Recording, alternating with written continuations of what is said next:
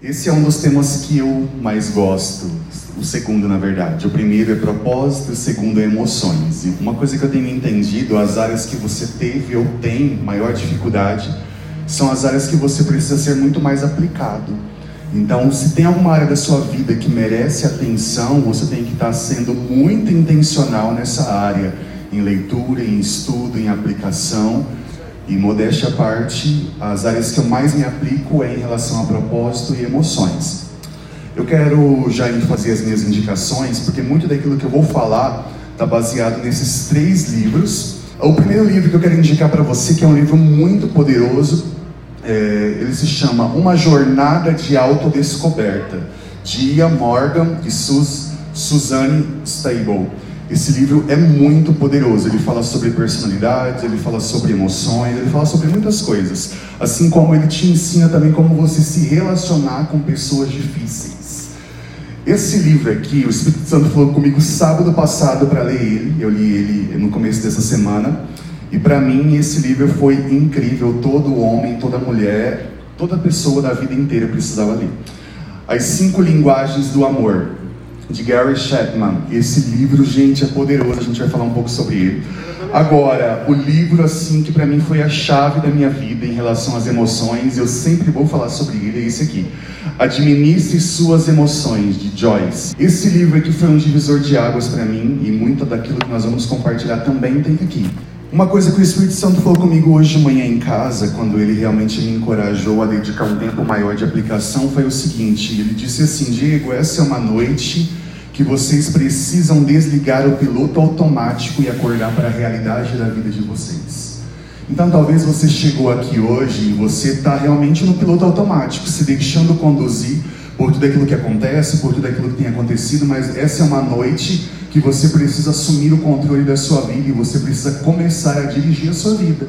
E não permitir que situações e circunstâncias dirijam você e direcionem você. Mas você precisa realmente assumir o controle da sua vida e começar a direcionar todas as outras coisas. Uma outra coisa que eu quero dizer nesse início de conversa é o seguinte: que a causa dos nossos maiores problemas e desafios que nós enfrentamos e vamos enfrentar somos nós mesmos. Nós somos os responsáveis, muitas das vezes nós somos os condutores, muitas das vezes nós somos aqueles que causamos esses desconfortos e nós também somos aqueles que abrimos e fechamos portas desnecessárias nas nossas vidas. Então, o maior responsável por tudo aquilo que você está vivendo, uma coisa que eu costumo dizer para os meus jovens, aqueles que eu lidero, que estão caminhando comigo, e eles amam ouvir isso, porque eu vejo isso nos olhos deles, é quando eu olho nos olhos dele, eu digo assim para eles: você está do jeito que você quer estar. Porque você é responsável pela sua vida. Assim como sobre tudo aquilo que você está escolhendo fazer. A grande questão é que muitas das vezes nós nos impulsionamos em fazer escolhas, mas nós nos esquecemos que toda escolha que nós fazemos traz um resultado, traz uma consequência, assim como também traz uma recompensa. Uma coisa que eu quero falar para você também essa noite, não sei se você tem percebido, você que é, é tem relacionamento com o mercado de trabalho, vou assim dizer, hoje as empresas elas não estão mais buscando profissionais que tenham um QI elevado, um coeficiente de inteligência. Hoje as empresas não estão buscando pessoas que tenham um desenvolvimento apenas de habilidade, de conhecimento. Hoje se diz no mercado de trabalho, talvez esse termo ainda seja um pouco desconhecido para você, as empresas estão buscando pessoas com QE, que é o coeficiente emocional pessoas que são emocionalmente resolvidas, pessoas que conseguem administrar as suas emoções e no mercado de trabalho, essas pessoas que conseguem administrar essas suas emoções, elas não vão se tornar pessoas tóxicas. Porque muitas das vezes pessoas que não têm controle emocional, que não conseguem se desenvolver em relação às suas emoções, elas se tornam pessoas tóxicas tanto no relacionamento dentro dos seus lares, na sua casa, na sua família, assim como também no mercado de trabalho. Agora, se o mercado de trabalho está se despertando para isso, buscando esse tipo de profissional, o que eu e você como igreja estamos fazendo para realmente cuidar das nossas emoções? O que eu e você estamos realmente nos aplicando, realmente para administrar tudo aquilo que realmente tem acontecido conosco e à nossa volta. Provérbios 29, 11 diz assim: O insensato expande todas as suas paixões, mas o sábio as reprime e acalma a sua alma. De novo. O insensato expande todas as suas paixões, mas o sábio reprime e acalma a sua alma. O que são paixões? Sentimento intenso que possui capacidade de alterar o comportamento, o pensamento, o amor, o ódio ou o desejo demonstrado de maneira extrema. Mas o sábio reprime. O que é reprimir? Administrar, controlar o ato ou movimentação de conter ou suster, reprimir. Aqui em Provérbios 12, 16 diz assim: O tolo revela de imediato seu aborrecimento, mas a pessoa prudente ignora o insulto. Provérbios 12, 23 diz assim: O homem sábio não se alardeia seus conhecimentos, mas o coração do sem juízo é como fonte a jorrar insensatez. Provérbios 14, 33 diz assim: o coração do prudente habita a sabedoria. No coração do prudente habita a sabedoria. Mas tudo que existe na alma do tolos vem a público. Olha isso que forte. Provérbios 19, 11 diz assim: Sábio é o homem que consegue controlar seu gênio, e sua grandeza está em ser generoso e perdoador com quem o ofende. Olha só, Sábio é o homem que consegue controlar seu gênio, e sua grandeza está em ser generoso e perdoador com quem o ofende. Entenda uma coisa: emoções, Deus lhe deu emoções de propósito. As emoções fazem parte da nossa vida, elas não são coisas demoníacas ou carnais. Tudo parte do princípio de como nós nos desenvolvemos e nos aplicamos naquilo que nós recebemos de Deus. Até porque tudo aquilo que nós recebemos do Senhor pode ser administrado e até desenvolvido para coisas boas como para coisas ruins. O ponto central sempre, o ponto central sempre vai ser equilíbrio. Porque tudo que é utilizado de forma desequilibrada nos leva ao erro, nos leva a pecar, assim como também nos leva a nos distanciarmos de Deus e da vontade do Senhor para as nossas vidas e de tudo aquilo que o Senhor realmente tem nos direcionado. Nossa função não é tentarmos nos, nos livrar das nossas emoções, mas a nossa função é administrar as nossas emoções. Se as nossas emoções elas foram nos entregues por Deus de propósito, tudo aquilo que Deus faz tem propósito, porque se eu sou um espírito, possuo uma alma e habito em um corpo, por que, que o meu espírito foi criado por Deus e a minha alma seria anulada? Infelizmente, durante muito tempo, a igreja realmente deixou de se ater a tudo aquilo que realmente afeta e afetava as nossas emoções. Só que se eu entendo que todas as áreas da minha vida, se o ser trino foi criado pelo Senhor e tudo aquilo que se desenvolve a partir dessas extensões, é para o Senhor, tudo precisa ser de propósito. Até porque tudo que Deus faz é com propósito. Tem um fim proveitoso, tem um destino final, tem um desenvolvimento que pode ser aplicado. Só que a realidade dessas questões é que tudo que Deus faz é de propósito. Só que o fim de todas essas coisas nunca é o eu. Não é eu no centro. É tudo aquilo que realmente se desenvolve em mim através de mim. Até porque o interesse do Senhor não é só fazer algo em você, mas o Senhor deseja fazer através de você. E tudo aquilo que é produzido em você precisa reverberar através de você. Só que muitas vezes nós nos apegamos em satisfazermos, em apenas receber algo, resolver algo e não compartilhar disso para que isso se torne vida para a vida de outras pessoas. Só que o Senhor nos direciona e Ele nos impulsiona para que tudo aquilo que Ele tem estabelecido em nós possa ser estendido, que nós possamos ser uma extensão e realmente liberar disso para a vida de outras pessoas também. A realidade e até mesmo a consciência que precisamos ter é, é a seguinte questão: existem dois extremos ou eu administro as minhas emoções e me posiciono naquilo que eu preciso resolver e assumo o meu compromisso, assim como a minha responsabilidade, ou eu vou ser aquele que vou fingir e até mesmo vou colocar as minhas emoções dentro de uma gaveta. Só que quando nós começamos a depositar as nossas emoções dentro de uma gaveta, vai chegar um momento que você não vai ter mais um depósito para guardar alguma coisa, e aí tudo aquilo que está guardado vai vir à tona, tudo aquilo que está depositado vai vir, e quando vier vai gerar muito desequilíbrio. Um desafio que, como igreja, nós temos hoje é de resolver as coisas, porque tudo nós deixamos para depois. Nós temos uma realidade muito vergonhosa, se assim eu posso dizer, de procrastinar. Depois eu resolvo, depois eu faço, depois eu, eu, eu, eu, converso, depois eu peço perdão, porque depois, depois, depois. E tudo aquilo que às vezes vem como uma emoção, porque toda emoção vem através de uma informação externa ou interna. E a forma como isso se reproduz, às vezes se desenvolve como sentimentos, onde cria raízes e é muito mais difícil de ser resolvido e administrado.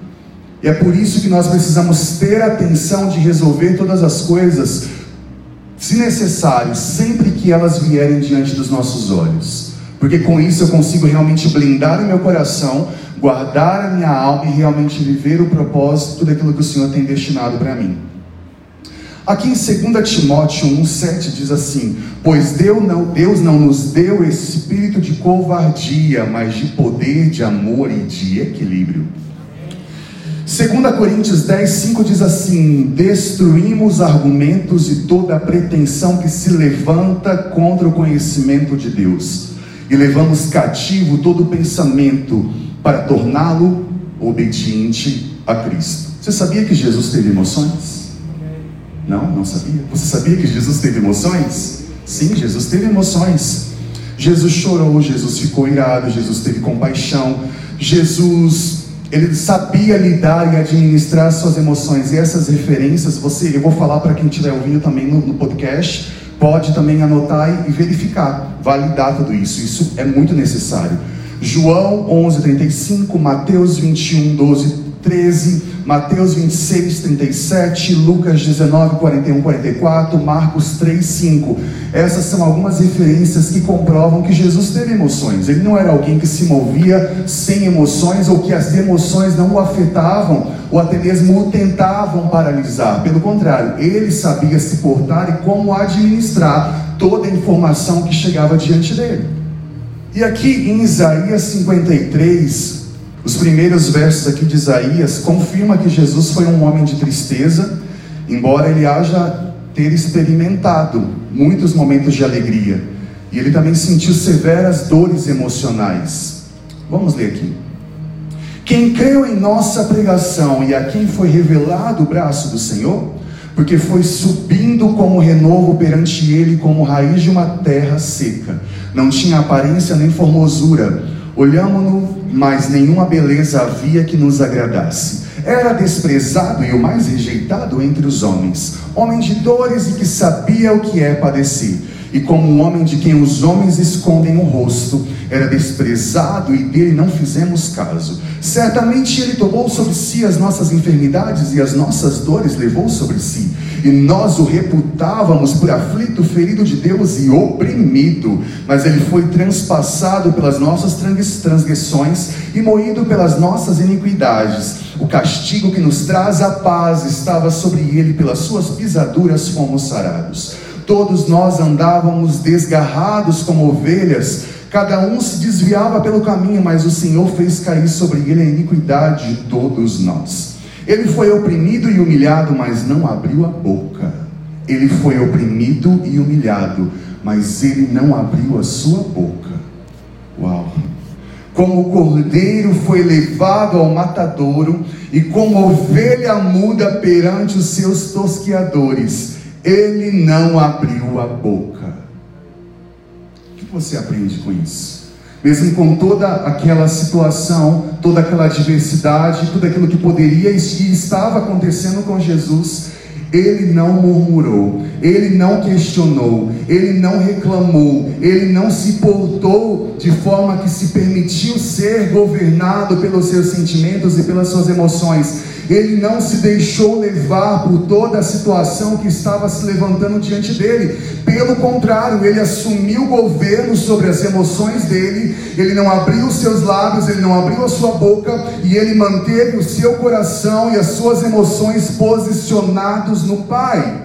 Porque ele bem sabia o que o Pai havia estabelecido para ele, e ele bem sabia quem o justificava, ele bem sabia os planos que o Pai tinha para ele, por saber o que Deus tinha para ele, ele não questionou, e ele não hesitou tudo aquilo que poderia estar acontecendo com ele. A grande questão das nossas vidas é que nós não sabemos aquilo que Deus tem para nós nós não sabemos aquilo que tem se levantado diante de nós, nós não sabemos administrar aquilo que nos acomete às vezes, nós não sabemos como nos portar e até mesmo estabelecer limites nas nossas vidas, e é por isso que a todo momento nós estamos perdendo o controle de todas as coisas que acontecem dentro de nós e através de nós. Porque quantas e quantas vezes nós falamos sem pensar, nós agimos sem pensar, nós esquecemos que tudo aquilo que nós fazemos gera não somente uma reação, mas geram consequências. E muitas vezes, e se não todas essas vezes, nós colhemos dessas consequências por não conseguirmos nos posicionar e administrar as nossas emoções. Só que a palavra nos diz, até porque Jesus é o modelo perfeito, se ele não abriu a sua boca mediante tudo aquilo que está acontecendo com ele, que estava acontecendo com ele. Porque muitas vezes nós somos aqueles que não conseguem conter as nossas emoções. Porque muitas vezes nós não conseguimos controlar a nossa língua. Porque muitas das vezes nós não conseguimos controlar o nosso temperamento porque longe nós estamos do Pai. Porque se Jesus sabia o que o Pai tinha para ele, ele sabia que o Pai estava no controle de todas as coisas e nada daquilo que estava acontecendo com ele. O Pai não olhou, nossa, o que estão fazendo com Jesus? Não, o Pai sabia. E quando você sabe o que Deus tem para você, você assume o controle da sua vida, assim como das suas emoções. E muitas vezes nós estamos desgovernados em relação a tudo aquilo que está nos acontecendo, porque a gente não sabe o que o Pai tem para a gente. A gente não sabe o que está estabelecido para nós como plano de vida. A gente não sabe as verdades daquilo que a palavra diz sobre mim. Porque qualquer olhar muitas das vezes me define, qualquer palavra me define, qualquer palavra me paralisa. Qualquer situação ou, ou, circunstância me faz querer retroceder e não avançar no propósito, naquilo que Deus tem para mim, porque muitas vezes eu estou longe desse relacionamento ativo que Jesus mantinha com o Pai. Porque mesmo com toda essa adversidade, ele não abriu a sua boca.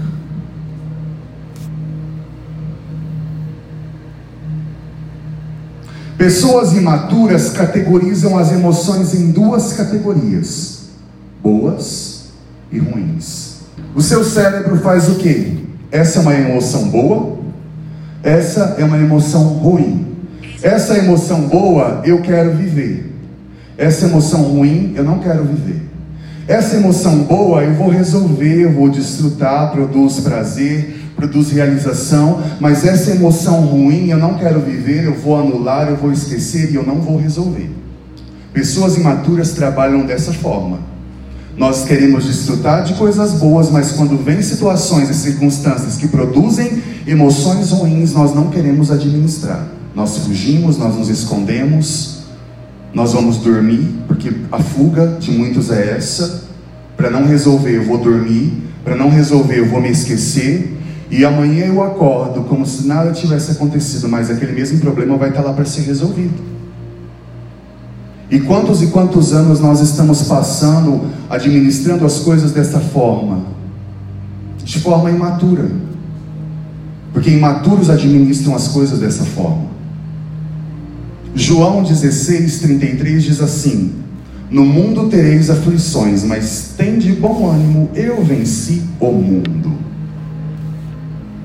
Agora, pessoas maduras agem de forma diferente em suas emoções elas fazem três coisas com as suas emoções. Primeiro, elas reconhecem as suas emoções. Segundo, elas categorizam as suas emoções. E terceiro, elas extraem o melhor das suas emoções.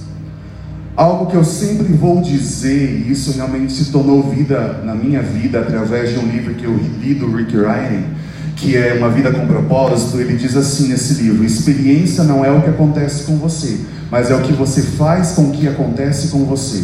E muitas das vezes aquilo que nos acontece faz com que nós justifiquemos o nosso comportamento ruim, quando na verdade nós precisaríamos extrair algo de bom daquilo que nos aconteceu e potencializar aquilo para aquilo que se estabeleça cura em mim para poder curar a vida de outras pessoas.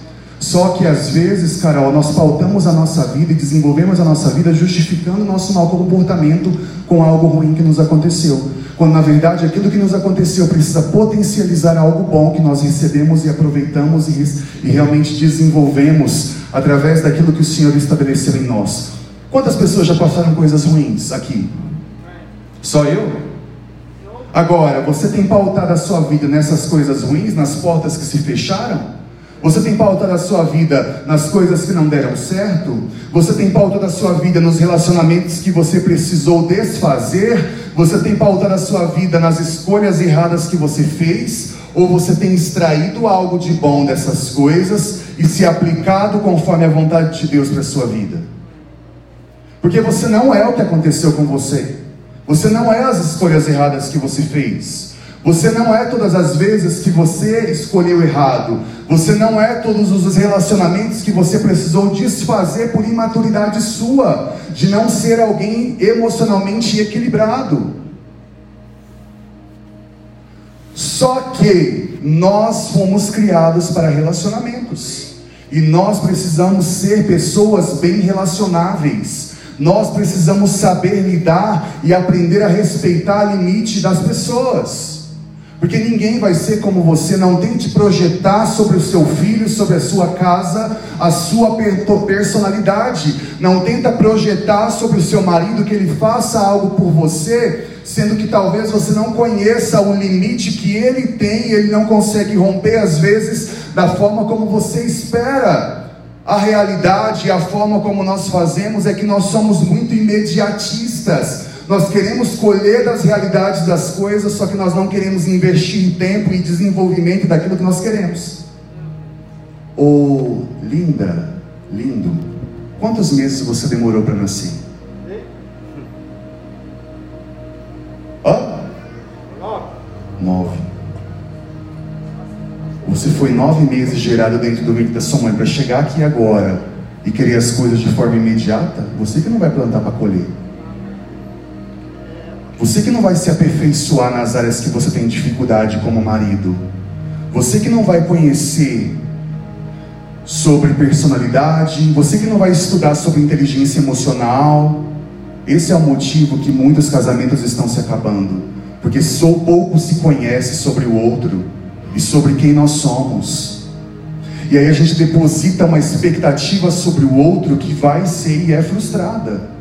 Porque se eu não me amo, eu sempre vou esperar essa projeção do outro.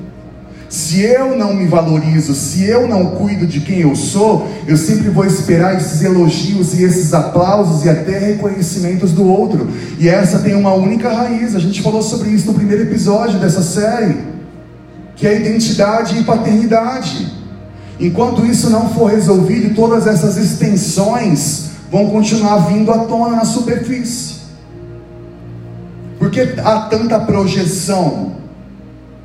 Quando na verdade poderia haver muito mais resolução se eu me aplicasse naquilo que eu preciso ser aperfeiçoado.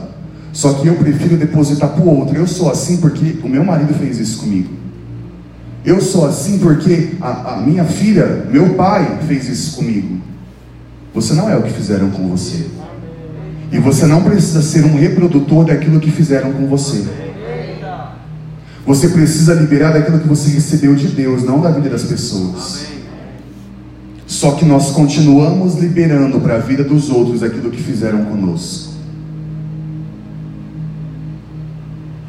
Porque nós continuamos ativando nos outros aquilo que nos ativaram. Nós estamos sendo reprodutores da fonte errada. Porque nós não somos e não estamos, talvez, dando atenção para uma área tão importante da nossa vida. Porque ou a gente vai de um extremo ou vai para o outro. quando na verdade o que o Senhor espera de nós é equilíbrio. Esteja na medida, não seja de mais, nem seja de menos, esteja na medida.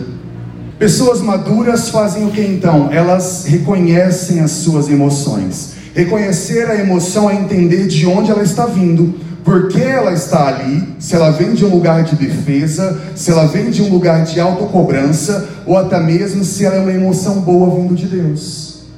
Olha quantas fontes podem produzir uma emoção. E se eu sou alguém maduro que consegue administrar as emoções, a primeira coisa que eu vou fazer, eu vou reconhecer de onde está vindo essa emoção. O que ela está produzindo em mim? Como isso está se desenvolvendo em mim? E a partir desse ponto eu começo o que? Categorizar essa emoção.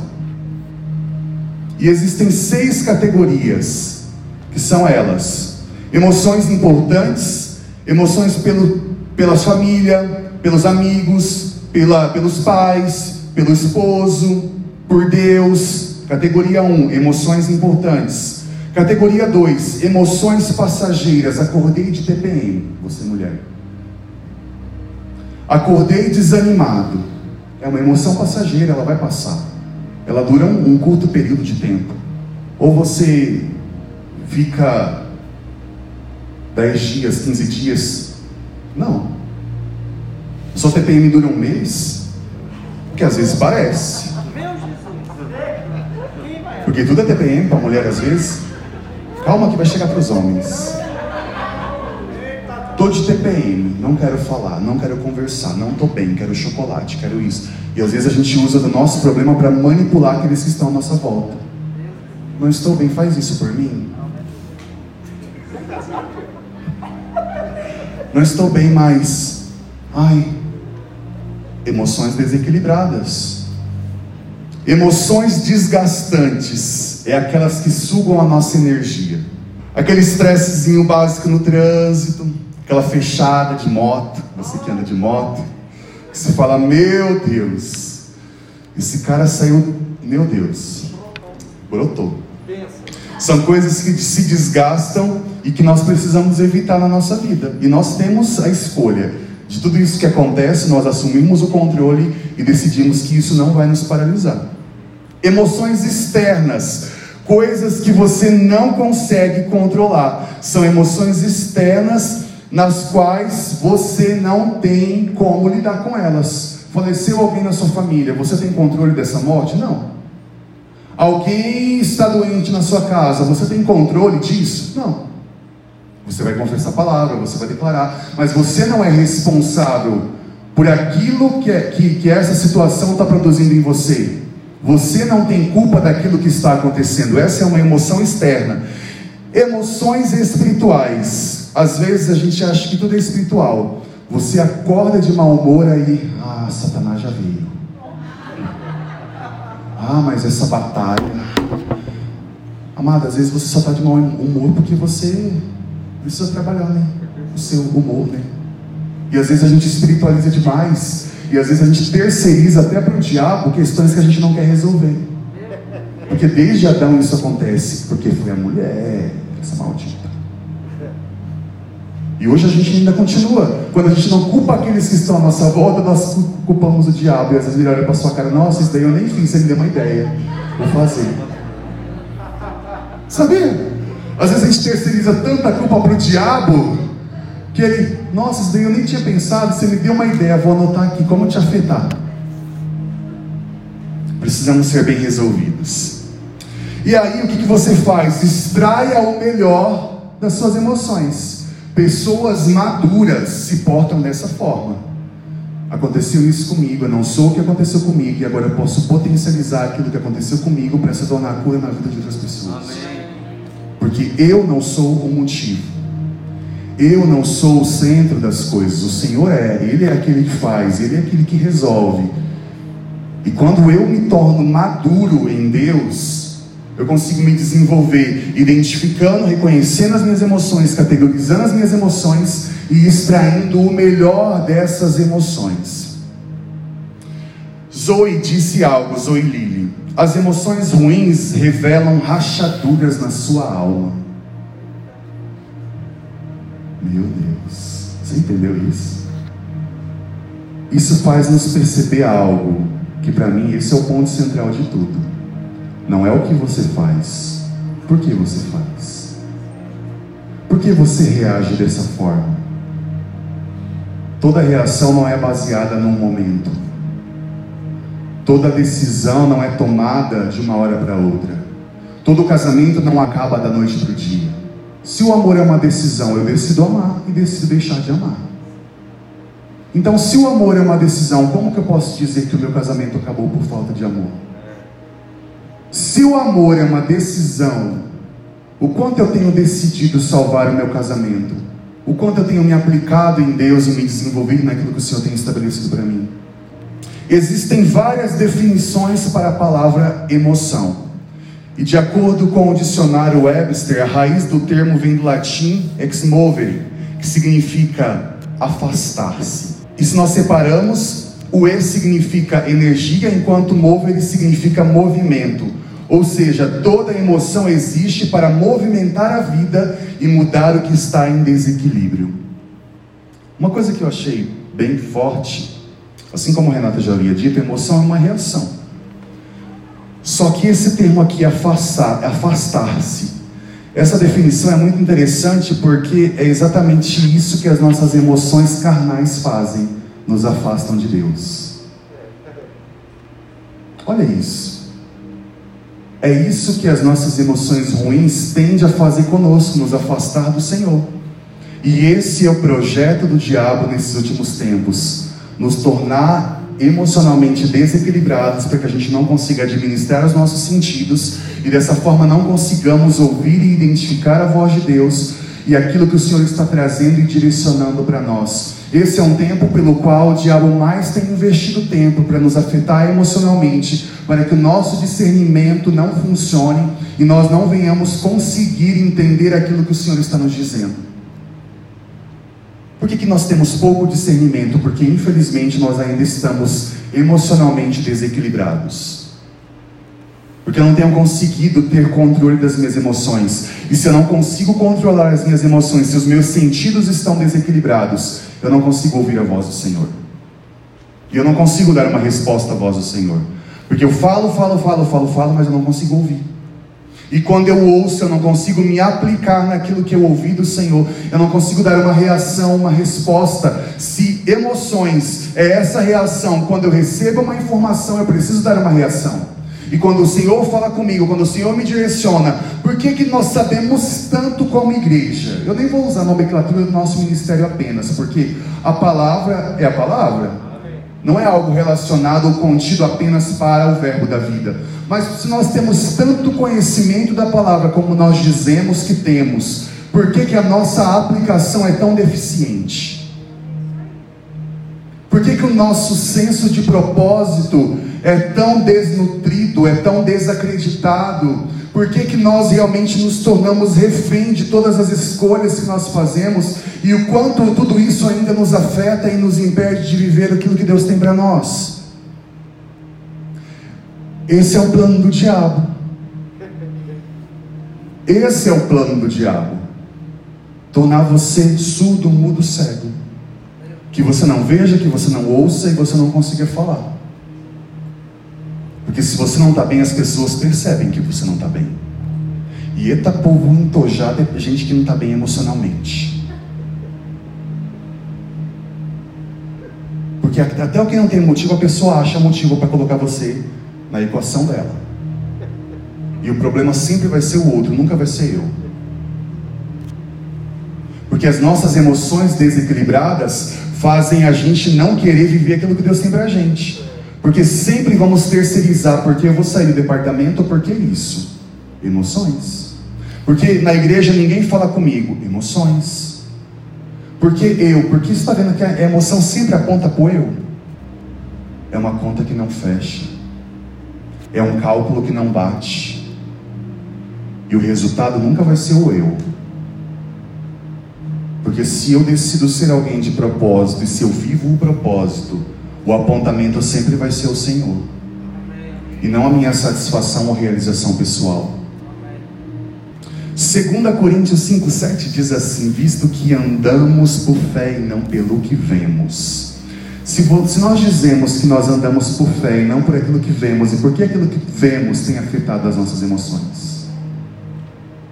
Se eu digo que eu sou da fé, porque eu sou daquele que tem retrocedido diante do desafio do Senhor para a minha vida ministerial. Se eu digo que sou da fé, porque quando um desafio se estabelece diante de mim, eu não me vejo capaz para realmente viver aquilo que Deus tem para mim. Se eu digo que sou da fé, porque eu sou da fé.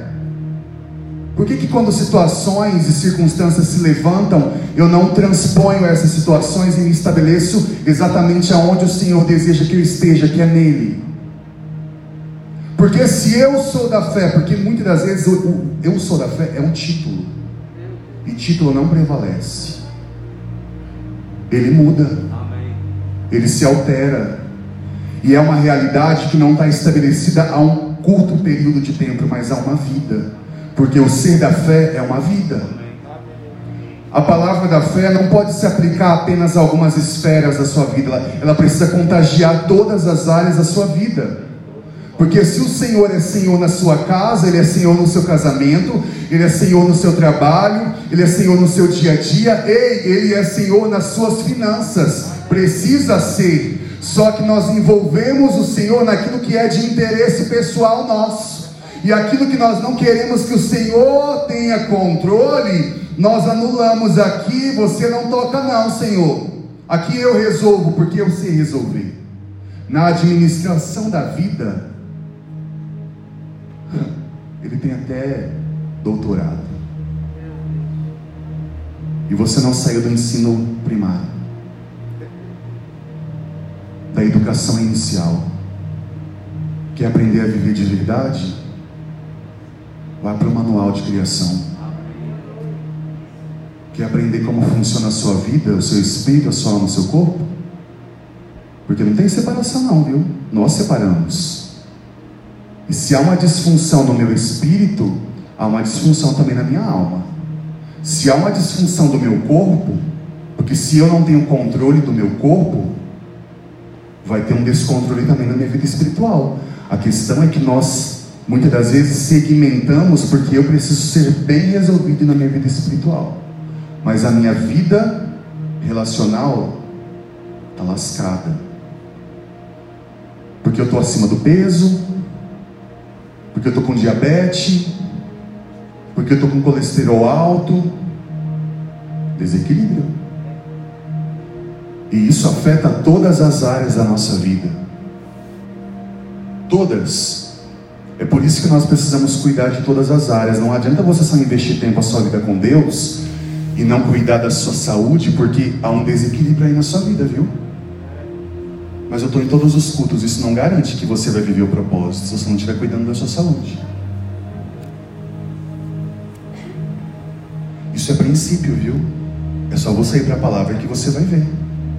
Eu trouxe alguns trechos desses livros só para aguçar em você o interesse por leitura, porque eu sou um amante de leitura, então eu preciso fomentar em você uma expectativa.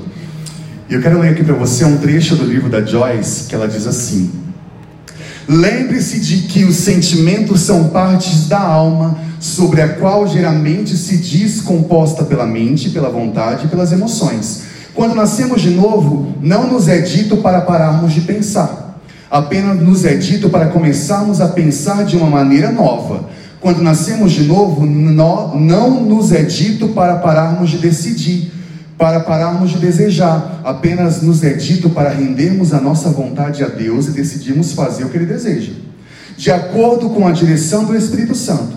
O mesmo acontece com as emoções. Quando nascemos de novo, não nos é dito para pararmos de sentir, apenas nos é dito para aprendermos a expressar esses sentimentos da maneira correta. Olha isso. Nós, às vezes, queremos anular algumas áreas da nossa vida que a gente não quer resolver, quando na verdade o direcionamento do Senhor é: resolva. Deve, paga. Prometeu, cumpre. Esse é o apontamento. O termo psicológico usado para descrever pessoas que passam de um extremo emocional para o outro é transtorno bipolar. Nenhum de nós pode viver no topo da montanha a todo momento. Haverá dias em que estaremos em cima e outros em que nos sentiremos embaixo. As emoções são instáveis e elas fluem normalmente sem nenhuma razão aparente. O que precisamos aprender é administrar os dois extremos. Uma coisa importante para se ter uma saúde emocional estável é a honestidade consigo mesmo e com os outros. Descobri que a melhor, que o melhor para mim e para minha família é se eu for honesta. E com eles e comigo. Joyce dizendo isso. E eu achei esse um ponto muito necessário, porque às vezes nos falta honestidade de chegar. Lucas, hoje eu não estou bem. Eu preciso que você respeite os meus limites. Quero ficar na minha hoje, tá bom? A gente acaba de ouvir isso, já começa. Ó, oh, porque tem que pagar lá. Ó, oh, tem. Mas eu falei para ele que eu não estava bem. Eu queria ter um momento para mim. Nós não sabemos lidar com limites. Porque ou nós vamos para um extremo, ou vamos para o outro. Ou metemos o pé no limite mesmo e lascamos tudo. Porque nós não temos controle das nossas ações. Só que eu tenho aprendido que todas as minhas as emoções, elas precisam ser oferecidas para o Senhor como um sacrifício vivo. Você já consagrou suas emoções ao Senhor? Você tem costume de orar e consagrar suas emoções ao Senhor? O seu temperamento, a forma como você fala, você tem se desenvolvido nessa aplicação do ser temperamental do ser afetado por tudo, do ser paralisado por tudo, de tudo aquilo que te dizem, da forma como te olham, se não cumprimentam você, porque eu, porque emoções desequilibradas. E algo que o Senhor falou muito comigo nesse tempo é o seguinte: há um preço por nós satisfazermos as nossas emoções. Vamos aqui para Romanos 8, 6 ao 8. Do 6 ao 8. A mentalidade da carne é morte, mas a mentalidade do espírito é a vida e paz. A mentalidade da carne é inimiga de Deus, porque não se submete às leis de Deus, nem pode fazê-lo. Quem é dominado pela carne não pode agradar a Deus. Quem é dominado pela carne não pode agradar a Deus. Qual é o preço de satisfazermos as nossas emoções? Não agradar ao Senhor, não viver a vontade do Senhor, não viver os planos do Senhor. E a Bíblia amplificada é uma tradução em inglês, ela diz assim: Viver segundo a carne é servir aos apetites e impulsos da natureza carnal. Gente, olha isso. Viver segundo a carne é servir os apetites. Muitos estão com uma bandeja servindo todas as emoções que vêm. E elas estão tão fortalecidas e estão comendo tão bem. É por isso que elas continuam prevalecendo na sua vida. É por isso que você não tem controle, porque muito você tem alimentado a, suas, a sua alma, as suas emoções, e pouco você tem nutrido o seu espírito. Não pense que no dia da adversidade você vai saber dizer não para o pecado, porque o seu espírito vai estar enfraquecido e a sua carne vai estar muito bem alimentada. Há um preço que teremos que pagar por colocarmos, nos colocarmos na posição de servir aos desejos e às exigências das nossas emoções. O que a Bíblia chama de carne. Romanos 8,6. Quero repetir com você. A mentalidade da carne é morte, mas a mentalidade do espírito é a vida e paz. Isso significa que se eu e você nós não queremos seguir as exigências da carne, nossas emoções desenfreadas, elas precisam entender que há um preço estabelecido para tudo aquilo que eu não tenho destinado e direcionado para o Senhor. Parte do preço que devemos pagar por servir as nossas emoções é não sermos capazes de viver a vida cheia do Espírito. Quer ver? Romanos 8,5. Olha isso. Quem vive segundo a carne tem a mente voltada para as coisas que a carne deseja, mas quem vive de acordo com o Espírito tem a mente voltada para o que o Espírito deseja. Vamos de novo.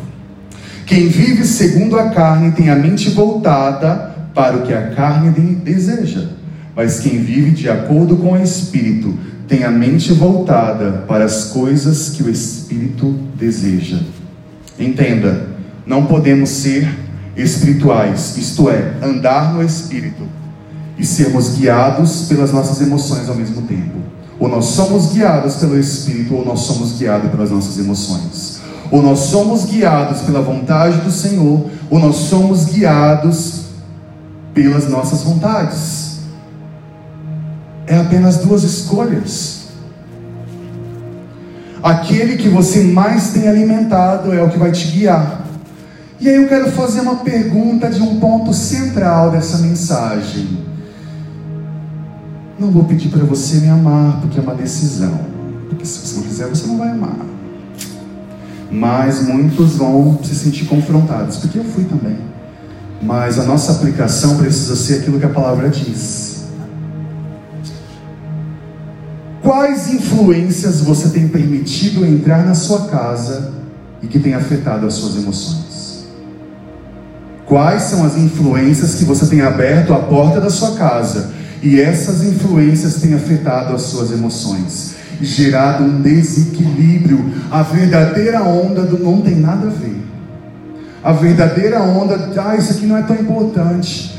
A realidade, e quando isso acontecer na igreja no mundo, não só brasileira, a realidade da igreja vai mudar quando nós entendemos como igreja que não se trata apenas de ser pecado ou não, se trata de, se o Senhor considera, eu considero também. Se o Senhor está me pedindo, mas não é pecado, mas eu vou obedecer, eu vou dar, porque a questão é fazer a vontade de Deus. A gente investe muito tempo em lutar contra o pecado, quando na verdade nosso investimento precisava ser relacionamento com Deus e com o Espírito Santo. A gente prega muito sobre o que não fazer. E uma das coisas que eu tenho me desenvolvido como líder, eu não chego para os meus liderados, você não pode fazer isso, você não pode fazer aquilo, porque isso é pecado, porque nunca nenhum deles foram condenados, não vão ser, por todas as coisas que fizeram ou possam fazer. Porque a realidade do apontamento que o Senhor plantou no meu coração é: aponta um relacionamento para eles, não condenação, porque isso o diabo já faz. E como igreja, muitas das vezes nós apontamos condenação, quando na verdade o nosso coração precisaria estar apontando o relacionamento. Porque a resposta de uma igreja sadia está em relacionamento ativo com Deus e com o Espírito Santo. Quando você começar a investir em relacionamento com o Espírito Santo, do tipo, acordei, bom dia, meu amigo Espírito Santo. Quando você entender que você só está de pé porque você tem alguém que vela por você, que cuida de você até quando você está dormindo, a palavra diz isso. Que Ele dá enquanto você dorme, você não precisou fazer nada, você está dormindo. E Ele está te dando, Ele está fazendo, você está lá no sono do justo, Ele está agindo ao seu favor. Ei, não é uma troca, não é uma barganha. Eu vou fazer isso, você me dá aquilo, Senhor. É relacionamento quando eu entendo que o meu relacionamento está sadio. Eu consigo ser essa extensão de realmente consagrar todas as áreas da minha vida ao Senhor. Ah, então você quer dizer que a gente não vai ter problema? Não, amado, vai ter muito. Só está começando. Que o fogo vai começar a queimar. Ah, vai. Aí a gente vai aqui. Graças, Senhor. Como essas influências entram na nossa casa? Filmes, séries, livros, músicas. Hoje eu quero estender um pouquinho sobre isso. Música. Eu vou te mostrar pela palavra, não é o que eu acho. Ok? Teve algo que eu li, eu achei um artigo, e esse artigo trouxe uma frase sobre música que, meu Deus, ele diz assim: a música muitas vezes é pervertida para servir a fins maus. assim se torna um dos poderes mais sedutores para a tentação. Gente, olha isso. O que a gente mais ouve hoje, não só pelos jovens, porque tem muitos que fingem que não querem fazer essa pergunta, mas querem saber. E muitos não têm coragem de responder. Porque muitos querem ver a igreja cheia, não quer perder membros, muitos não querem ser rejeitados pela mensagem pregada, muitos querem ser aplaudidos, reconhecidos, e com isso, às vezes, como igreja, nós negociamos a verdade. Negociamos sim, porque a gente não quer ser rejeitado. A gente quer ser aplaudido, a gente quer ser reconhecido, a gente quer que falem bem da nossa mensagem. Agora, se a minha mensagem é a palavra e se ela é pautada na verdade, se ela vai ser desaprovada, quem está sendo desaprovado, eu ou a palavra? Essa conta para mim fechou. Porque a minha responsabilidade é trazer a verdade. É careta? É a verdade. Aceita que dói menos. Ah, é chato? É radical? É a verdade. Sinto, amado. Não vou massagear o seu ego. O que a gente mais ouve é pecado ouvir música secular? Líder de louvor né, ouve muito isso. Líder de jovens também. Pastor também. E aí alguns cristãos afirmam: eu ouço música secular, mas somente pela as que tem letra poética, sem ofensas, porque ah, eu sou seletivo. Hum, vai vendo. O ponto mais forte de uma composição, você sabia que não é a música? Não está na letra? nos acordes ou nos arranjos que ela carrega, e sim na sua influência. Está vendo? Agora, esse é o ponto. Só há duas influências espirituais: a do diabo e a de Deus. Não há uma influência neutra. Não existe uma influência neutra. Talvez a gente pode dar nomenclatura para essa influência neutra de muro. Muro. Não há uma influência neutra no mundo. Ou seja, Deus não inspira um homem para compor uma canção que desfruta de princípios que não são da palavras.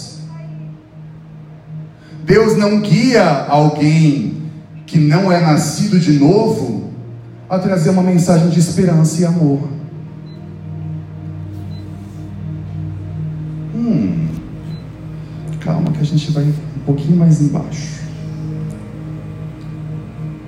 Ouvir música é se associar com a influência que ela carrega. Não somente com a letra. De fato, uma música instrumental não tem letra, mas ela carrega uma influência. Ezequiel 28 relata sobre o ministério de música de quem? Ah, ele era envolvido com música. Hum.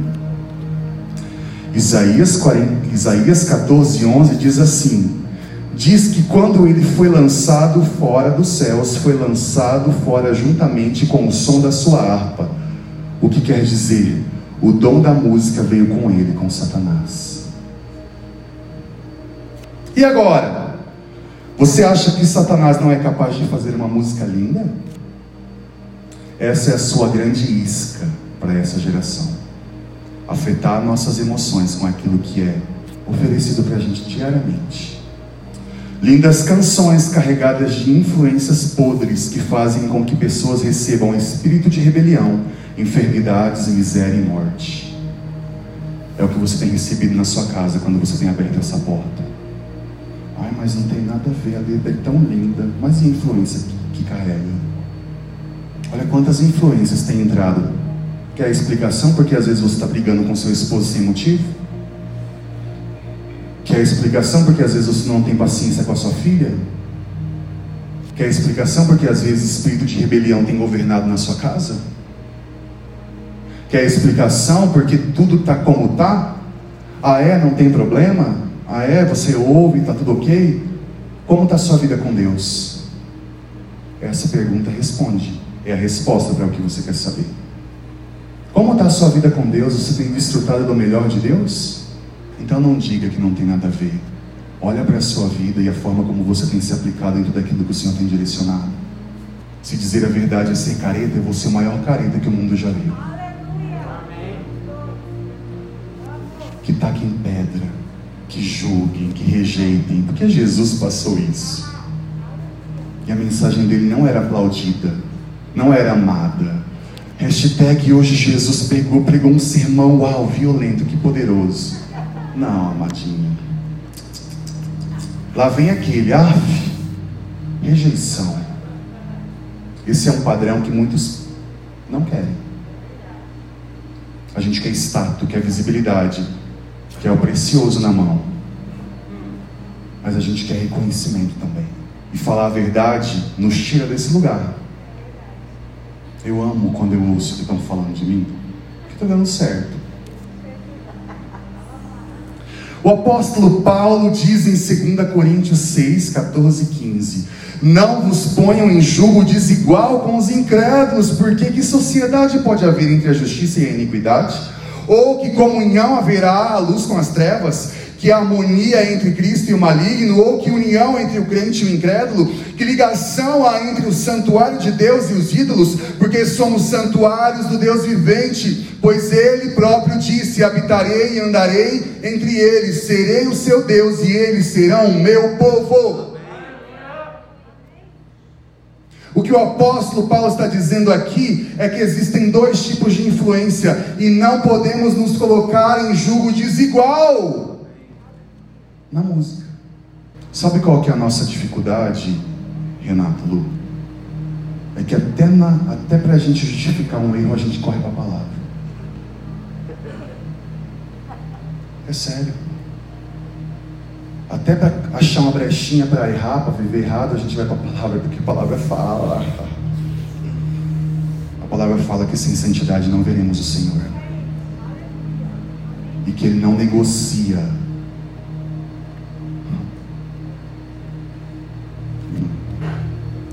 Paulo diz a Timóteo: cercar-se-ão de mestres segundo as suas próprias cobiças.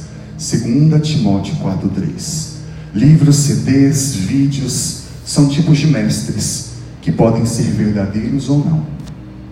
Deus é trino, certo? Deus Pai, Filho e Espírito Santo. O homem é trino, certo? Espírito, alma e corpo. A música é trina. Melodia, harmonia e ritmo.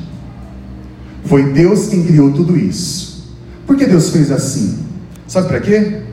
Para que a influência do Pai, do Filho e do Espírito Santo passasse pela melodia, pela harmonia e pelo ritmo, e alcançasse de forma poderosa o espírito, a alma e o corpo.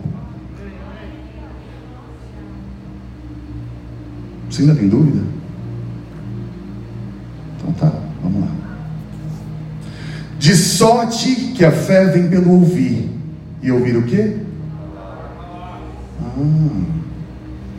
Romanos 10, 17 diz o que? De sorte que a fé vem pelo ouvir, e ouvir a palavra de Deus. Ouvir a palavra de Deus. Ai, mas ela é tão boa. Ah, mas ela é tão boazinha. Olha no Instagram dela, ela faz tanta coisa boa. Mas se ela não aceitou Jesus, o fim dela é o inferno. Se a mensagem dela pode ser até uma mensagem de esperança mas se não produz vida, porque só tem um que pode gerar vida, que é o autor da vida. Amém. Nós estamos emprestando nossos ouvidos para ouvir tanta bobagem, tanta asneira. Ou vai me dizer que quando você ouve aquela música melosa, não afeta suas emoções? Você lembra do crush, lembra daquele beijo, lembra do abraço, Lembra do quente? Lembra. Ah, lembra. Se tudo isso traz, tra, traz pensamentos e lembranças de, de uma realidade que você não está mais inserido, por que, que seria uma coisa boa? Ou você tem esperança quando você ouve, ai, chorei tanto, mas um dia eu vou ter um casamento feliz. Ah, é essa a sensação que você fica? Não, de sofrida, largada, abandonada, traída, chula, xoxa, recalcada, manca. Como que você pode me dizer que Deus está envolvido numa coisa dessa? Não, pera, igreja. Ei, alô, tem alguém aqui?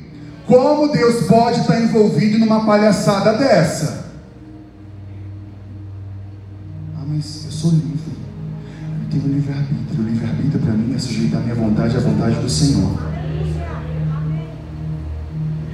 Porque eu vou viver o melhor do Senhor, mas sacrificando a minha vontade.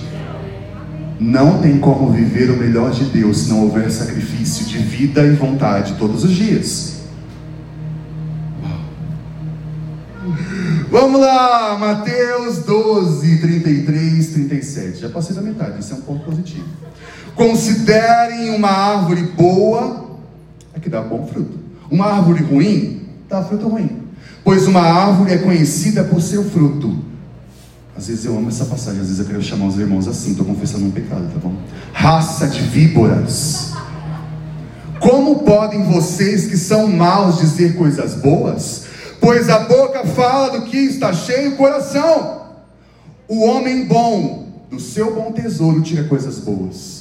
E o homem mau do seu mau tesouro tira coisas más. Mas eu lhes digo que no dia do juízo os homens haverão de dar conta de toda palavra inútil que tenham dito pois por suas palavras você será absolvido, e por suas palavras será condenado. O que você está liberando através da sua boca, o que você está dizendo, que emoções estão produzindo, as palavras que você está liberando para a vida dos outros. Quais são as canções que têm estado na sua boca? O que tem sido gerado através dessas canções, vida ou morte, casamento ou divórcio?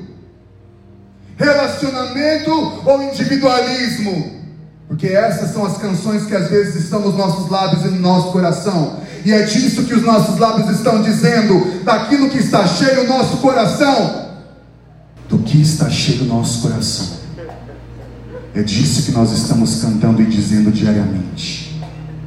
Agora, do que você tem se enchido? Ei, músico, ministro de louvor, Passa o dia inteiro ouvindo canções impróprias. Quer chegar aqui fluir alguma coisa? Não vai. Não vai rolar. O Senhor não negocia a santidade e a presença dEle. Porque não tem como operar essas duas influências em acordo. Para mim as coisas funcionam de uma seguinte forma, Marcelo. Tem que ser vida.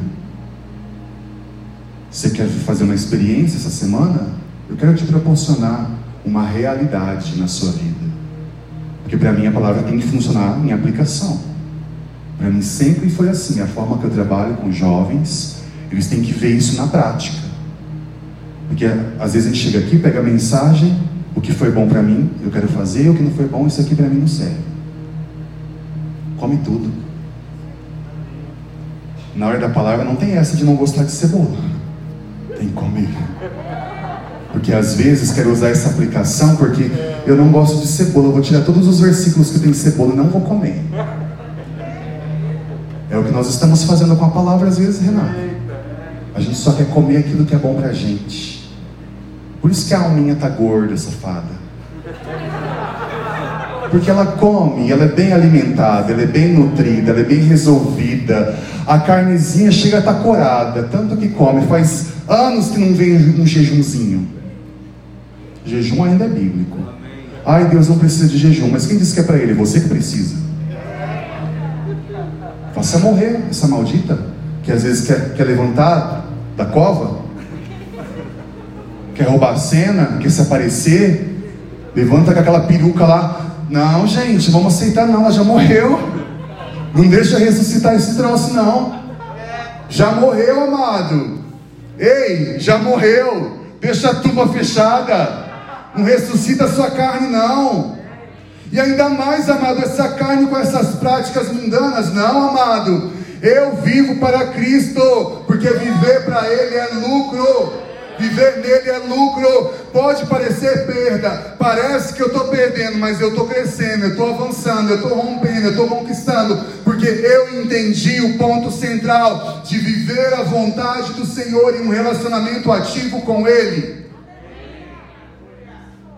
Afinal, como as, as emoções básicas são geradas? De forma científica, eu quero compartilhar com você. As emoções são um conjunto de respostas químicas baseadas nas memórias emocionais que surgem a partir de caminhos neurais gerados desde a intrauterina, que é o que, meus queridos? Porque depois os meninos, quando eu uso palavra difícil, eles falam: o que significa aquilo? Desde o, o ventre, desde o útero, ok? Isso mesmo, logo na barriga da sua mãe, o neném sente as emoções e os sentimentos dos pais. Você sabia disso? Principalmente da mãe. Com isso, de forma inconsciente, ele já começa a dar significado para aquelas emoções. Olha isso, que profundo. Isso aqui é científico, viu?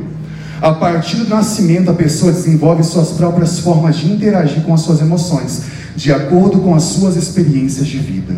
Declarações negativas dos pais para os filhos. Meu Deus, o que você está liberando para a vida do seu filho? Você não faz nada direito, você não é capaz, você não consegue. O que eu já ouvi nos devou de crianças e adolescentes paralisados por palavras do pai e da mãe, vocês não têm noção, pais. Porque se vocês tivessem, vocês mediriam a, a palavra de vocês para dizer para os seus filhos. Por que, que eu não confesso a palavra? Porque longe está a palavra do meu coração. E a gente tem confessado incredulidade. A gente tem confessado o quê? Aquilo que não dá certo. Eu vou compartilhar uma situação aqui da igreja, porque nós trabalhamos assim, com exposição aqui nos jovens, e não é dificuldade para nenhum deles eles serem expostos aqui. E hoje eu quero falar sobre a aluna. A aluna tem cinco meses, seis meses que está aqui na igreja. Eu trabalhei com o pai dela, conheço a mãe dela, os pais dela são incríveis, ainda não são cristãos. Só que não quero dizer que eles estão errados. Eles ainda não têm conhecimento. E a aluna chegou aqui na igreja, teve um dia do Dínamos, que o Senhor me impulsionou a dizer para ela assim: Eu acredito em você. E ela começou a chorar copiosamente. E no final do culto ela veio me dizer, me abraçar, Diego, eu nunca ouvi, nem do meu pai e da minha mãe, que eles acreditavam em mim. Eu estou com 14 anos, eu nunca ouvi de alguém que alguém acreditava em mim. Você não me conhece. Você não sabe quem eu sou. E você falou que você acreditava em mim.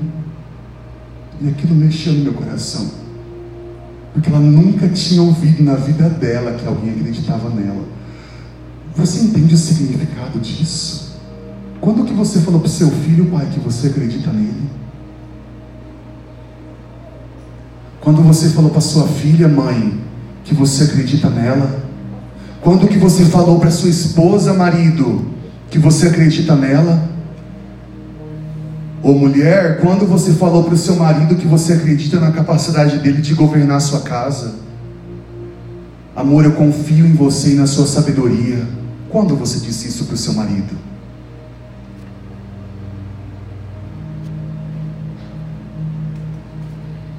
Os psicólogos concluíram que se sentir amado é uma necessidade emocional primária do ser humano. A psicologia Eu gostei dessa metáfora aqui que Gary diz, ele diz assim, ó. Dentro de toda criança existe um tanque emocional que deve ser cheio de amor. Quando a criança se sente amada, ela, ela se desenvolve normalmente. Mas quando o tanque está vazio e ela se comporta mal, grande parte do comportamento inadequado das crianças tem origem de um tanque vazio de amor. Essa é uma metáfora do Dr. Ross Campbell, psicólogo, psiquiatra especializado no tratamento de crianças e adolescentes. Todos nós temos um tanque emocional. Ao longo da vida, se esse tanque não é enchido, não é alimentado, não é nutrido, a gente vai se desenvolver emocionalmente desequilibrado. Agora, você é adulto. Quantas questões você ainda está vivendo por palavras que você recebeu dos seus pais? Quantas vezes memórias vêm à tona de coisas que você ouviu na sua criança, na sua infância? Quantas vezes você se paralisou de se desafiar a viver coisas maiores em Deus, por você não conseguir administrar uma palavra que foi liberada e a emoção que essa palavra gerou em você? Quantas e quantas vezes todo esse enfrentamento é, é, cotidiano, porque eu não entendo quem eu sou e eu não consigo administrar aquilo que eu ouço a meu respeito? E nós precisamos entender uma questão muito pontual, amado. Isso aqui é para os maridos, e eu vou falar algo aqui que eu vou, eu vou falar, eu vou ter que soletrar algumas coisas, que é o que? Se você diz que você ama sua mulher, e você diz que ama seu marido, e você quer salvar o seu casamento, você precisa identificar qual é a linguagem de amor da sua mulher. Porque às vezes você está dando o amor de uma forma que ela não se sente amada e ela não recebe o seu amor. Talvez você está dando amor para a sua esposa e ela não está recebendo o seu amor. Porque a linguagem dela de amor é diferente da sua. Provavelmente, quase sempre, a linguagem de amor é distinta. Agora, se eu sou alguém que sou movido por palavras de afirmação, e isso se desenvolve não somente nos casamentos, mas nos nossos relacionamentos, e você vier me dar amor como um ato de serviço, eu não vou receber o seu amor. E às vezes a gente não sabe dar e a gente não sabe receber. E existem cinco linguagens de amor: palavras de afirmação, tempo de qualidade, presentes, atos de serviço e toque físico. Tem um trechinho aqui que eu vou ler para você. Quero fomentar você que você precisa ler esse livro, tá bom? Algumas coisas em nossa natureza clamam por sermos amados por outra pessoa. O isolamento, olha isso aqui, esse livro foi escrito antes do Covid. O isolamento é arrasador para a psique humana. É por isso que o confinamento é considerado o mais cruel das punições. Quem fez isso com a gente? Vai pensando. No amago da existência humana habita o desejo de intimidade de ser amado. O casamento existe para saciar essa necessidade de intimidade e amor. Por esse motivo que escrito, os escritos bíblicos falam que o homem e a mulher se tornam uma só carne. Não quer dizer que os indivíduos perdem sua identidade, mas sim que eles entram em uma vida, um na vida do outro, de uma maneira tão profunda e íntima. Será que lá no fundo desses casais feridos existe um tanque de amor emocional cujo, cujo indicador está no vermelho? Será que o mau comportamento, o afastamento, as palavras ríspidas, o espírito crítico ocorrem por causa desse tanque vazio? Estou convencido de que manter o tanque de amor emocional abastecido é tão importante para o casamento e para os relacionamentos quanto o nível correto de óleo no motor de automóvel. Você quer ter uma noite boa, SEXO com a sua esposa? Aprenda a falar a linguagem de amor dela. Aprenda a nutrir essa linguagem de amor. Porque eu me assusto, não sou casado, mas eu me aplico muito, muita coisa. E eu, eu fico assustado por tantos casamentos acabando. Porque o sexo acaba, o casamento acaba. Agora, existem dois extremos, porque quando você é solteiro, você luta muito para não cair em tentação. Masturbação, pecado, essas coisas. E aí quando casa, acaba. Gente, você ficou a vida inteira esperando aquele negócio. A vida inteira nutrindo uma expectativa. Solteiro, casei virgem, glória a Deus, aleluia. Quando chega, funciona só uns, meses e acaba? Ah, não, gente. Não tem graça isso não. Eu não aceito isso não. Quando você é solteiro, você não pode. Quando casa, você não tem. Aí da onde que vem? Mulheres frustradas, homens frustrados, Gente, tem mulheres que nunca tiveram um ó nos seus casamentos. Porque os seus maridos não sabem levá-las a esse lugar. Entenda uma coisa, marido. É para os maridos agora. Às vezes você quer viver o ato, a mulher vive o momento.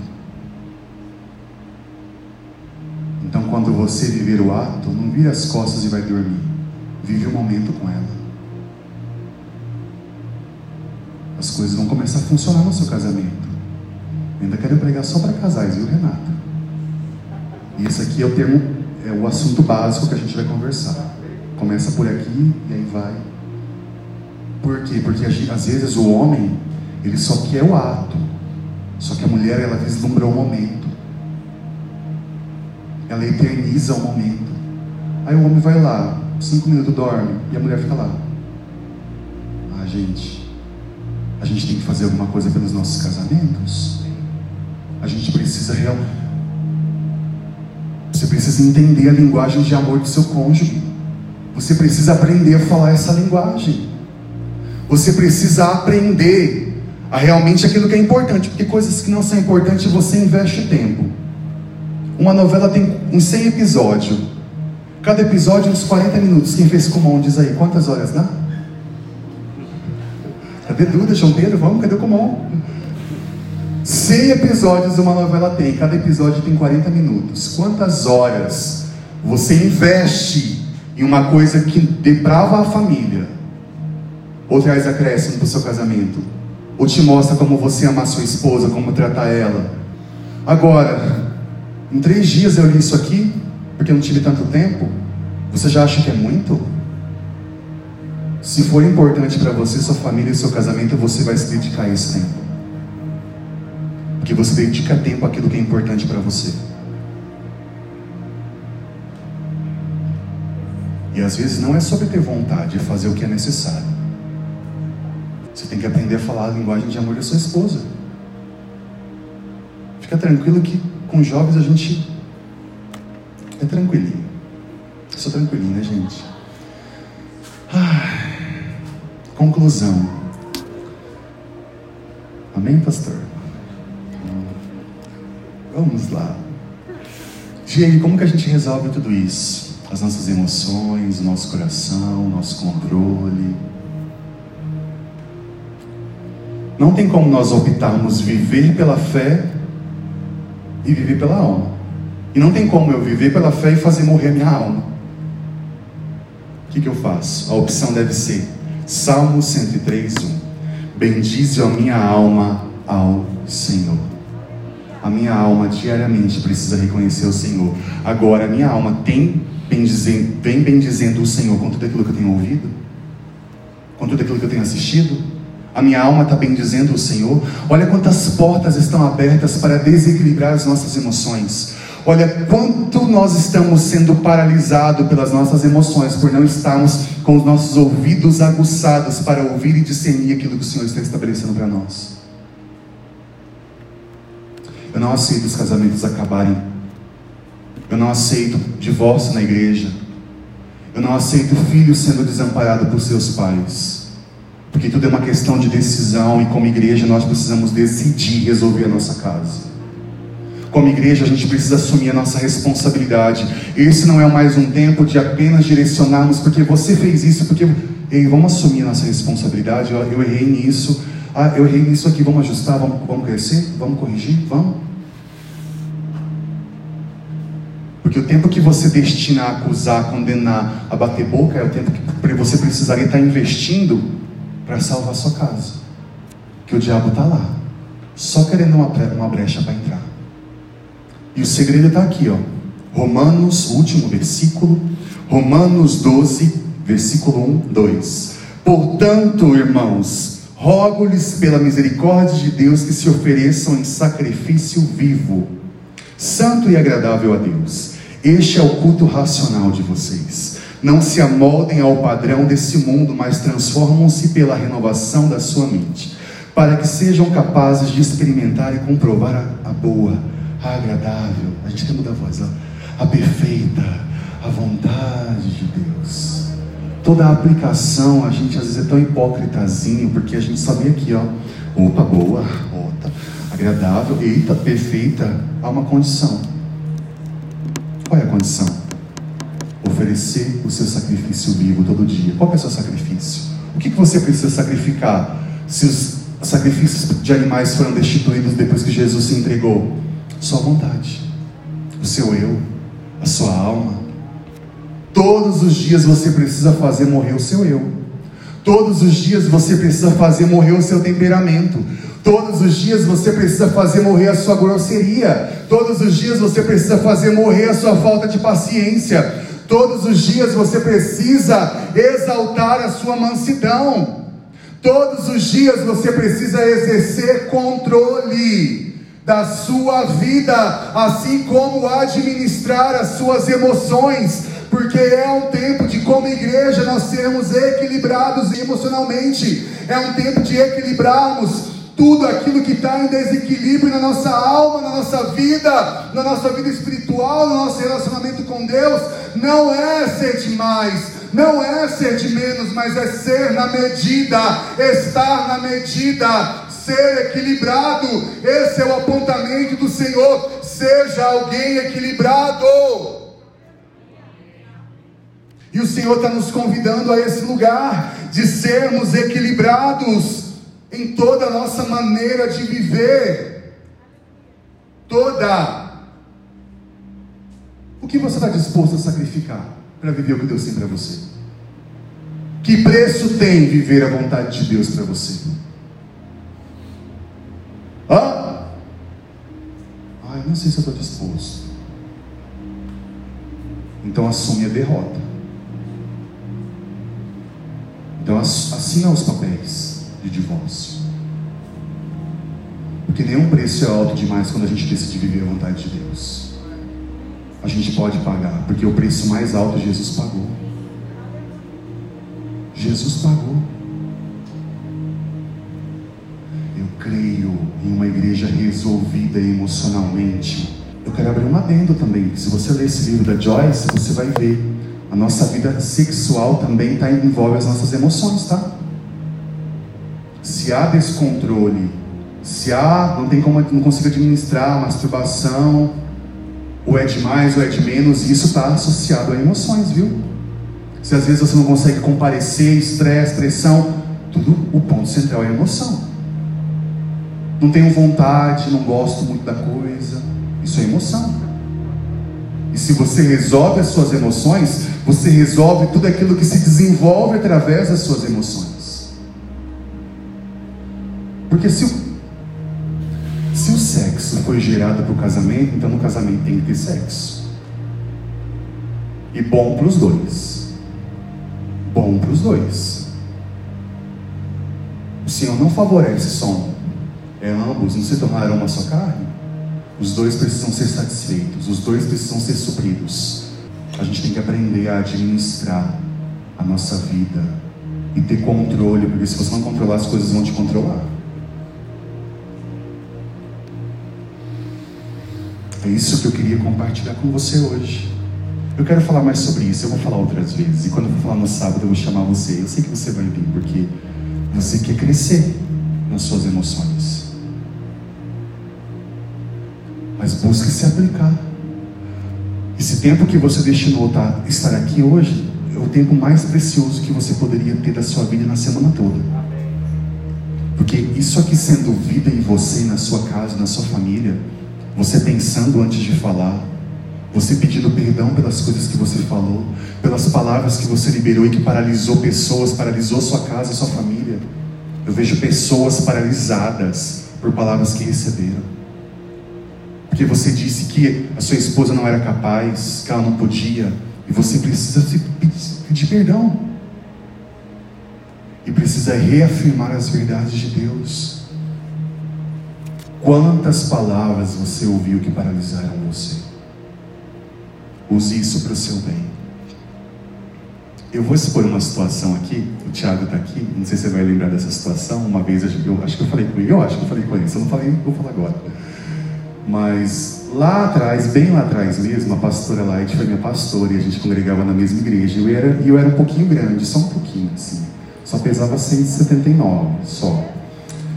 Eu tinha obesidade mórbida por conta da depressão. E aí uma vez, acho que era aniversário da Jaque, aí tá, tinha um bolo lá que fizeram. E aí estavam servindo o bolo e eu tinha começado a dieta naquela semana. E aí eu falei, não vou comer. E aí o Thiago estava servindo o bolo, aí o Thiago veio me dar o bolo. E aí eu falei, eu não quero, eu estou de dieta. E aí ele olhou para mim, ele não tinha conhecimento. E ele falou assim, ah, mas você faz tanta dieta e você nunca emagrece? O que, que adianta? Ele falou alguma coisa assim nesse aspecto. E eu peguei aquela emoção. Eu cheguei em casa, mas eu chorei, chorei, chorei, chorei, chorei, chorei, chorei. Eu falei, ah é? Eu nunca vou mudar? Eu vou mostrar para ele que eu vou mudar. Eu vou esfregar na cara dele que eu vou mudar. Essa foi a minha oração, estou confessando aqui, tá, gente? Eu sou vulnerável. E eu comecei a massacrar lá a minha oração. Eu vou mostrar. Eu vou fazer. Ele vai ver. Eu sou capaz. É o que aquela emoção produziu em mim. E não é que eu emagreci aquela vez? Eu emagreci 60 quilos em um ano. Eu fiquei três meses com a motivação errada. Todas as vezes que eu via ele, tipo assim, hoje ele vai ver que eu tô mais magro. Hoje ele vai ver que eu emagreci. Hoje ele vai ver que eu consegui. No terceiro mês, o Senhor falou comigo, Diego, alinha essa motivação. Ei, ah, tá bom, né? Ajustei, rompi, cresci. E aí, tamo aí. Engordei de novo. Obrigado, Tiago. Mas aí eu me tornei equilibrado. Porque eu entendi o motivo, e o motivo é o Senhor. E é para sermos equilibrados, não é para ser de mais nem de menos. É equilíbrio. E a gente precisa entender qual é o ponto central de tudo isso. Administrar. Amém, Tiago? Te, te amo, viu? Já te perdoei, te peço perdão também. Agora vem para a mesma igreja, tá? Mas é sobre isso e eu, meu tempo já acabou. É realmente se aperfeiçoar em aplicar. Parece que é um desafio muito grande quando você tem contato com isso e você fala: Meu Deus, a minha vida inteira eu fiz errado e agora eu preciso ajustar. Mas essa é a oportunidade que o Senhor está te dando e trazendo para você. Então responda, dá uma resposta, uma reação àquilo que o Senhor está propondo para você nessa noite.